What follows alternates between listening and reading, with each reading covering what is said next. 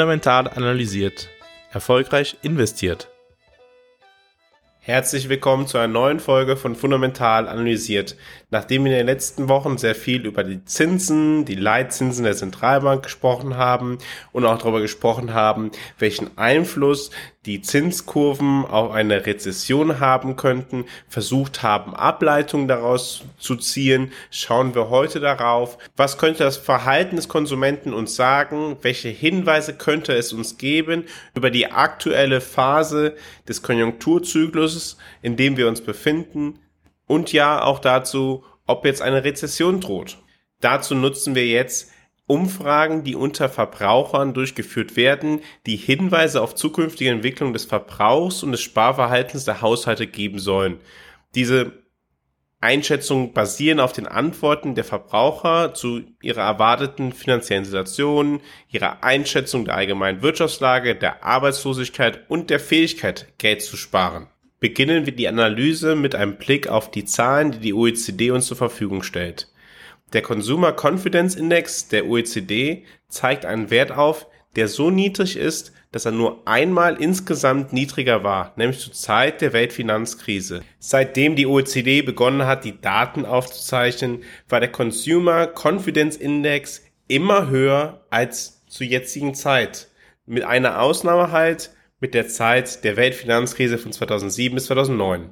Das heißt, dass der Index der OECD zur Konsumentenzuversicht auf eine deutlich pessimistische Einstellung der Verbraucher gegenüber der künftigen wirtschaftlichen Entwicklung hinweist. Das führt mal möglicherweise zu der Tendenz, dass diese dann mehr sparen und weniger konsumieren. Wir wollen auch einmal im Detail auf den Michigan Verbrauchervertrauenindex der USA schauen. Der ist im Juni 2022 auf ein Rekordtief von 50,2 gefallen und liegt damit deutlich unter den Marktprognosen von 58, wie die vorläufigen Zahlen aufgezeigt hatten.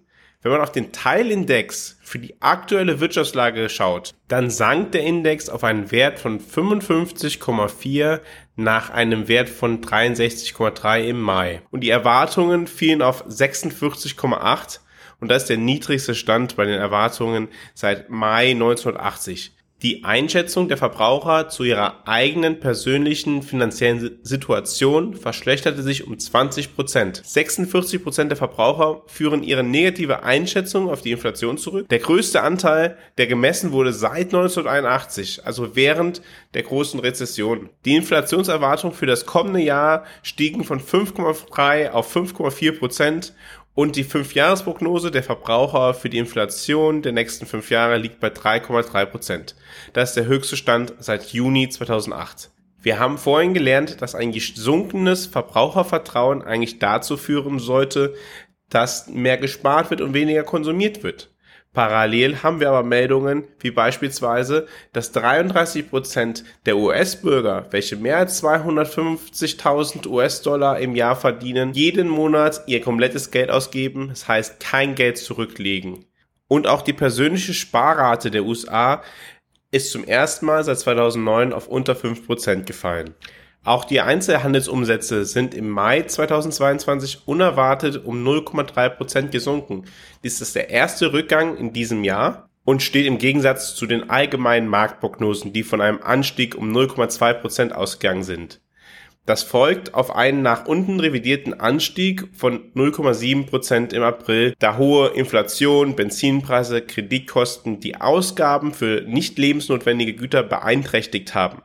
Das muss man sich jetzt mal klar machen. Also die Preise sind gestiegen und insgesamt sind die Ausgaben gesunken. Das heißt, dass in realen Gütern deutlich weniger konsumiert worden ist. Die USA haben ja im Mai die höchste Inflation seit 40 Jahren von 8,6 Prozent verzeichnet. Blicken wir nochmal genauer darauf, auf was die Konsumenten stärker verzichten zurzeit. Den stärksten Rückgang verzeichneten die Autoverkäufe gegenüber dem Vormonat um minus 4 Prozent. Und auch die Umsätze für die Elektronik- und Haushaltsgeräte sind um 1,3 Prozent gesunken. Im sonstigen Einzelhandel und auch im Möbelhandel sind die Umsätze circa um 1 Prozent zurückgegangen. Auf der Gegenseite stehen dann gestiegene Einzelhandelsumsätze an Tankstellen, 4 Prozent, die wohl nicht wirklich verwundern dürften. Ebenso sind in Lebensmittel- und Getränkemärkten die Umsätze um 1,2 Prozent gestiegen, in Gastronomiebetrieben um 0,7 Prozent und der Bereich Sportartikel, Hobby, Musikinstrumente, Buchläden um 0,4 Prozent. Wir stellen also fest, dass die Menschen mehr Geld ausgeben für das, was notwendig ist, beispielsweise Benzin, um zur Arbeit zu fahren, beispielsweise Lebensmittel, Getränke und dafür andere Dinge weniger nachfragen.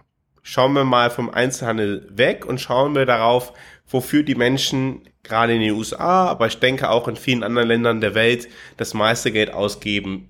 Das sind die Kosten zum Wohnen. In den USA sind die Kosten zum Wohnen massiv gestiegen, beziehungsweise der Anteil des Einkommens, welcher benötigt wird, um zu wohnen. Mittlerweile ist dieser Anteil bei über 38 Prozent angekommen. Das heißt, 38 Prozent des Nettoeinkommens werden durchschnittlich verwandt, um zu wohnen. Dieser Anteil war noch im Jahre 2020 bei unter 30 Prozent und ist jetzt massiv angestiegen. Dies geht einher mit sehr stark gestiegenen Immobilienpreisen im letzten Jahr in den USA und auch da zeichnet sich ab, dass sich die Aktivität gegebenenfalls jetzt beginnt etwas zu verlangsamen. Wenn wir auf die wöchentlichen Listungen von neuen Wohnungen und Häusern in den USA schauen und diese Daten dann mit dem Vorjahr vergleichen, dann stellen wir fest, dass jetzt gerade das erste Mal seit dem Jahre 2019 die Anzahl der verfügbaren Wohnungen und Häuser gegenüber dem Vorjahr gestiegen sind. Die Menschen beginnen also, sich beim Kauf neuer Häuser und Wohnungen zurückzuhalten oder wollen sie mehr verkaufen. Schauen wir noch einmal auf den Wirtschaftszyklus, auf den typischen Wirtschaftszyklus. Dieser besteht aus verschiedenen Phasen, beginnt mit einem Tiefpunkt, dann einer Expansion, erreicht einen neuen Höhepunkt und dann folgt die Rezession. In der Expansionsphase tritt nach dem Tiefpunkt eines Konjunkturzyklus ein neuer Höhepunkt auf. Der Höhepunkt und der Tiefpunkt stellen Wendepunkte insgesamt im Zyklus dar. Die Kontraktion, also die Rezession, ist der Zeitraum nach dem Höhepunkt und vor dem nächsten Tiefpunkt. Während der Expansionsphase nimmt die Wirtschaftstätigkeit insgesamt zu ich sage bewusst insgesamt, weil es durchaus möglich ist, dass einzelne Sektoren in dieser Zeit nicht wachsen. In der Rezession, in besonders schweren Fällen auch als Depression bekannt, da sinkt die gesamtwirtschaftliche Aktivität. Sie geht zurück. Wir sollten Konjunkturzyklen verstehen als Schwankungen um ein Trendwachstum herum. Ich verweise an dieser Stelle gerne nochmal auf die Folgen einerseits zum Trendwachstum und andererseits zum Konjunkturzyklus. Wenn wir die verschiedenen zyklischen Phasen betrachten, dann schauen wir gewöhnlich auf die ökonomische Aktivität, auf die Arbeitslosigkeit oder die Beschäftigung insgesamt, auf das Vertrauen der Konsumenten und die Ausgaben der Konsumenten und auf das Thema der Inflation. Typischerweise ist die Inflation in Phasen sehr hoch, die kurz vor einer Rezession stehen. In diesen sogenannten Peak-Phasen wird besonders viel Geld ausgegeben.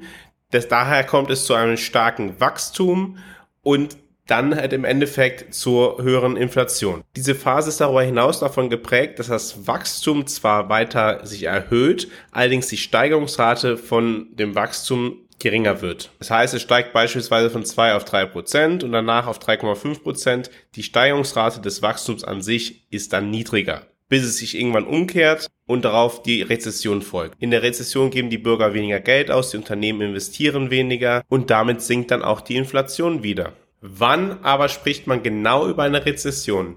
Über eine Rezession spricht man genau dann, wenn die Wirtschaft in zwei aufeinanderfolgenden Quartalen schrumpft. Das kann allerdings dazu führen, dass wenn wir einen Zeitraum haben, in dem die Wirtschaft in einem Quartal um 0,8% sinkt, im nächsten um 0,1% wächst und im darauffolgenden Quartal um 0,8% wieder sinkt, dass wir dann per Definition keine Rezession haben. Daher sollten wir uns nicht zu stark an diese Begriffsdefinition klammern. In der Anfangsphase eines Konjunkturrückgangs tritt der Rückgang der Ausgaben für Ausrüstung für Unternehmen in der Regel abrupt ein. Wenn die Nachfrage nach Produkten der Unternehmen zu sinken beginnt, reagieren die Unternehmen möglichst schnell. Unternehmen, die einen Umsatzrückgang feststellen und mit dem Rückgang der Gewinne und des Free Cashflows zu rechnen haben, stoppen dann neue Aufträge, stornieren möglicherweise sogar bestehende Aufträge, da kein Bedarf an einer Ausweitung der Produktionskapazitäten gesehen wird. Die ersten Kürzungen betreffen in der Regel Aufträge für Technologie und Baugeräte. Da die Vorlaufzeiten von der Bestellung bis zur Auslieferung kürzer sind und die Manager möglicherweise einfach keine weiteren Aufträge erteilen. Es dauert oft länger, Bautätigkeiten oder die Installation größerer, komplexerer Ausrüstung zu stornieren oder zu stoppen und die Kürzungen in diesen Bereichen vollziehen sich mit einer längeren Verzögerung. In der Regel übertreiben die anfänglichen Kürzungen in dieser Phase den wirtschaftlichen Abschwung. Später, wenn sich der allgemeine Konjunkturabschwung dann verfestigt hat, verstärken die Verkürzungen bei den Ausgaben für Bauten und schwere Ausrüstung diesen Abschwung weiter. Heute schauen wir vor allem auf die Konsumenten. Die Konsumenten stellen den größten Einzelsektor fast aller entwickelten Volkswirtschaften dar. Beispielsweise in den USA machen sie ca. 70 Prozent der US-Wirtschaft aus. Daher bestimmen die Konsummuster der Haushalte die Richtung der Gesamtwirtschaft insgesamt mehr als jeder andere Sektor. Die Konsummuster der Haushalte sind für, für die Analyse des Wirtschaftszykluses als auch für die einzelnen Unternehmen sehr wichtig. So haben beispielsweise Aktienanalysten, die sich mit Konsumgüterunternehmen beschäftigen, ein großes Interesse daran, diesen Sektor gut zu verstehen. Die beiden wichtigsten Messgrößen für den Verbrauch der privaten Haushalte sind einerseits die Einzelhandelsumsätze und zweitens ein breit angelegter Indikator für die Verbraucherausgaben. Beides haben wir uns zuvor schon angeschaut. Wir können bei der Erfassung unterscheiden zwischen dem realen und den nominalen Ausgaben für bestimmte Gruppen und Konsumgüter. Das haben wir zuvor so halb getan, indem wir uns angeschaut haben, wie sich nominal die Zahlen entwickelt haben und demgegenüber die Inflationszahlen gestellt haben. Die drei Hauptausgabenfelder im Konsumbereich sind zu unterteilen in langlebige Güter wie Autos, Haushaltsgeräte und Möbel. Zweitens in nicht haltbare Güter wie Lebensmittel, Medikamente, Kosmetika und Kleidung. Und drittens in Dienstleistungen wie medizinische Behandlungen, Unterhaltung, Kommunikation und persönliche Dienstleistungen. Da langlebigere Anschaffungen in der Regel Gegenstände mit längerer Nutzungsdauer ersetzen, können Haushalte in Zeiten des wirtschaftlichen Abschwungs solche Anschaffungen eher aufschieben als Ausgaben für Dienstleistungen oder Verbrauchsgüter. Man kann nicht einfach auf Lebensmittel verzichten. Man sollte vielleicht auch nicht darauf verzichten, sich Kosmetika zu kaufen und auch Kleidung braucht der Mensch regelmäßig. Die Analyse dieser Daten kann uns dann eine Vorstellung über den Konjunkturzyklus vermitteln. Eine Schwäche bei den Ausgaben für Gebrauchsgüter kann ein frühes Anzeichen für eine allgemeine wirtschaftliche Schwäche sein und ein Anstieg dieser Ausgaben kann auf eine allgemeine Konjunkturerhöhung hindeuten. Wir haben vorhin festgestellt, dass genau diese Güter im vergangenen Monat weniger nachgefragt worden sind. Dinge wie Benzin, Lebensmittel, also nicht haltbare Güter, die wurden konsumiert, Allerdings Dinge wie neue Autos, Möbel für zu Hause, die wurden nicht besonders stark nachgefragt. Und die zweite Seite besteht dann im Konsumentenvertrauen. Wir haben also erste Hinweise aus beiden Bereichen, dass die Konsumenten sich zurückhalten, davon ausgehen, dass die Wirtschaft schlechter verlaufen wird. Und das deutet oftmals darauf hin, dass genau das dann halt auch passieren wird. Was heißt das für unsere Geldanlage? Was heißt das für unsere Portfolioaufstellung? Naja, es heißt, dass selbst gesunkene Aktienpreise für Unternehmen, welche beispielsweise sehr zyklische Geschäfte haben, durchaus noch wer an Wert verlieren könnten, da jetzt einerseits die höheren Zinsen eingepreist werden, allerdings vielleicht noch nicht ganz berücksichtigt ist, dass halt auch die Einnahmen der Unternehmen und damit auch die Gewinne der Unternehmen sinken können, wenn die Konsumenten sich zukünftig zurückhalten. Wenn wir auf die allgemeinen Bewertungen von Unternehmen schauen, schauen wir ja gewöhnlich auf das Verhältnis zwischen dem Aktienkurs und dem Gewinn des Unternehmens, dem sogenannten Kurs-Gewinn-Verhältnis.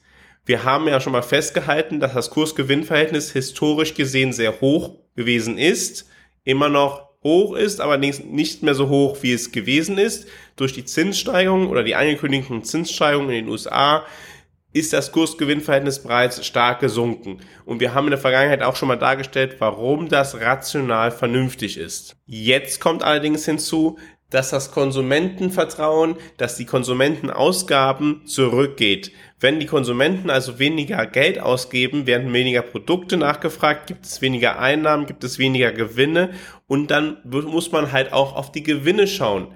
Und wenn die Gewinne zurückgehen und der Preis gleich bleibt, steigt das Kurs-Gewinn-Verhältnis wieder.